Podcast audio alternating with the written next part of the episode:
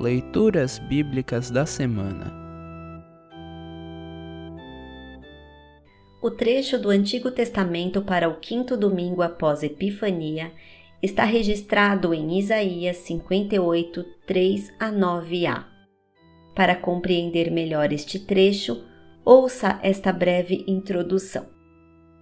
Neste trecho, Deus chama o seu povo a viver sua fé de maneira verdadeira, sem falsidade.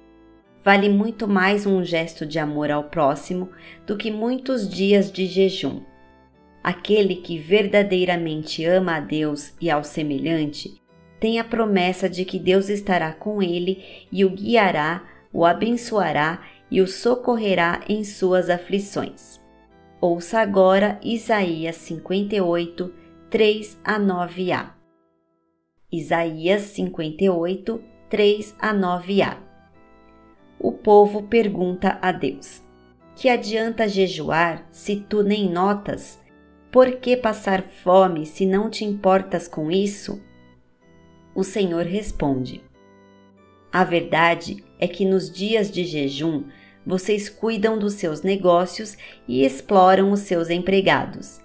Vocês passam os dias de jejum discutindo e brigando e chegam até a bater uns nos outros. Será que vocês pensam que, quando jejuam assim, eu vou ouvir as suas orações? O que é que eu quero que vocês façam nos dias de jejum? Será que desejo que passem fome, que se curvem como um bambu, que vistam roupa feita de pano grosseiro e se deitem em cima de cinzas? É isso que vocês chamam de jejum? Acham que um dia de jejum assim me agrada? Não, não é esse o jejum que eu quero. Eu quero que soltem aqueles que foram presos injustamente, que tirem de cima deles o peso que os faz sofrer, que ponham em liberdade os que estão sendo oprimidos, que acabem com todo tipo de escravidão.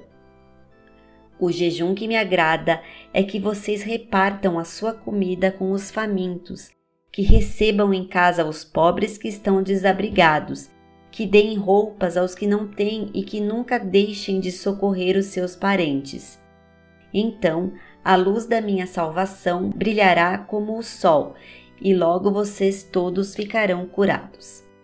O seu Salvador os guiará e a presença do Senhor Deus os protegerá por todos os lados. Quando vocês gritarem pedindo socorro, eu os atenderei. Pedirão a minha ajuda e eu direi: Estou aqui. Assim termina o trecho do Antigo Testamento para esta semana. Congregação Evangélica Luterana Redentor Congregar, Crescer e Servir.